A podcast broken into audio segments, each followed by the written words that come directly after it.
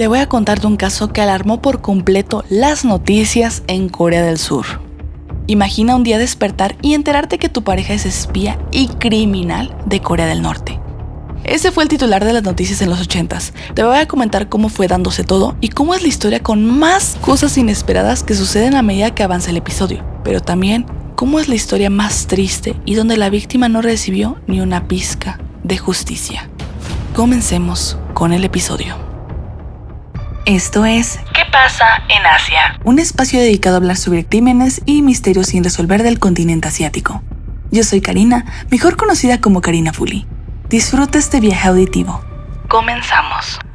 El señor Jun, el personaje principal de esta historia, había viajado de Corea hacia Hong Kong para abrir un negocio, y mientras buscaba dónde vivir, conoce a Susie Kim, quien estaba por desocupar el alojamiento. Y parece que fue amor a primera vista porque no pasó ni un mes cuando se comprometieron y casaron.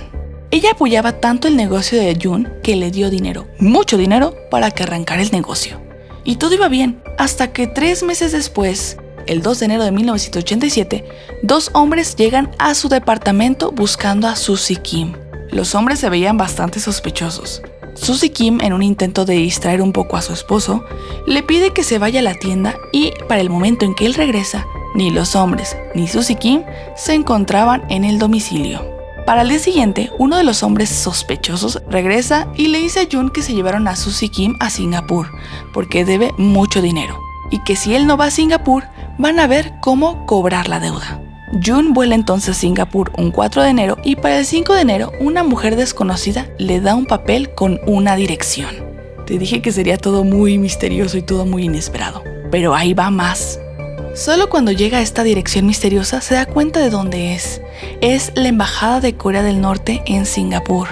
Parece que al entrar lo presionaron en pedir asilo en Corea del Norte y ahí es donde descubrió la identidad de su esposa. Parece que ella lo había enamorado y engañado con el propósito de llevarlo a Corea del Norte. Como saben, la relación entre Corea del Sur y Corea del Norte es muy delicada y en esa época, en los 80s, era aún más fuerte la situación. Circulaban muchas noticias de gente que los forzaban a irse a Corea del Norte. Parece que en un descuido, Jun logra escapar y pide un taxi que lo lleve a la embajada más cercana de Corea del Sur y logra salir a salvo. Con eso, todas las noticias hablaría del crimen de Susie Kim, de cómo estaba involucrada y de su plan tan macabro de llevarse a su esposo a Corea del Norte. A Jun lo volarían a Corea del Sur por su seguridad. Pero, y aquí viene lo inesperado, el 26 de enero la policía de Hong Kong es llamada al departamento de Susie y ahí es donde encuentran a Susie Kim sin vida debajo de su cama. No habían forzado la entrada e incluso su comida seguía en la estufa. Pero, ¿no es acaso que había huido? La gente cree que ella había perdido la vida porque como había fallado en su misión, ya saben, cuando un espía falla, tratan de acabar con la vida del espía. Y finalmente con eso se acabó el caso. Pero no fue sino hasta 14 años después, en el 2001, que resurgieron rumores de que algunas cosas en la historia de John simplemente no cuadraban. La policía de Hong Kong nunca lo creyó. Se reinvestigaron unas cosas y calcularon que Susie Kim pudo estar ahí al menos tres semanas, posiblemente desde el 5 de enero.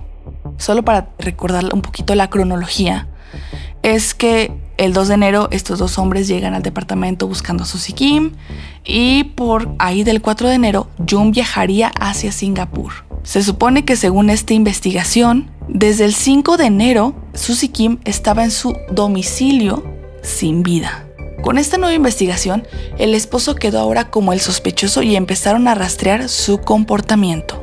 Primero, antes de ir a, entre comillas, rescatar a su esposa, había despedido a la empleada de limpieza que iba a su departamento. También había comprado un boleto de avión en primera clase y solo de ida hacia Singapur. Pero ¿qué es lo que pudo haber pasado? Tiempo después se revelaría toda la verdad. Primero, Jun le quitó la vida a su esposa e intentó huir a Corea del Norte para evadir las responsabilidades de lo que hizo. Llegó a la embajada de Corea del Norte en Singapur y no lo quisieron aceptar. Le dijeron que era alguien no valioso y le pidieron retirarse. Es decir, literal, imagínate esto. Llega Jun a la embajada de Corea del Norte, les dice, por favor adoptenme y llévenme a Corea del Norte. Y ellos simplemente lo ven de arriba abajo y le dicen, eh, no nos interesas, vete de aquí. Pues eso fue lo que pasó. Con ese rechazo que tuvo de Corea del Norte, él tuvo que aplicar su plan B y decir que su esposa era espía. Él lo había inventado todo. ¿Y saben qué es lo peor? Que el Departamento de Inteligencia y Seguridad de Corea del Sur sabían la mentira todo este tiempo. Todo esto es de que su esposa era una posible espía.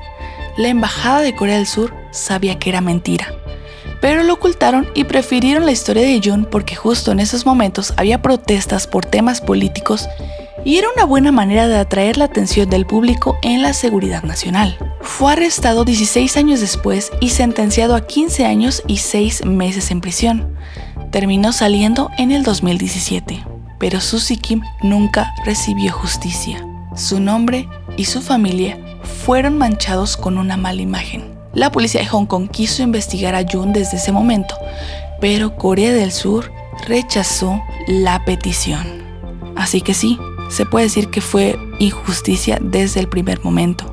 Jun había inventado que su esposa era una espía para ocultar el crimen que había hecho contra ella. E incluso él terminó saliendo libre en el 2017.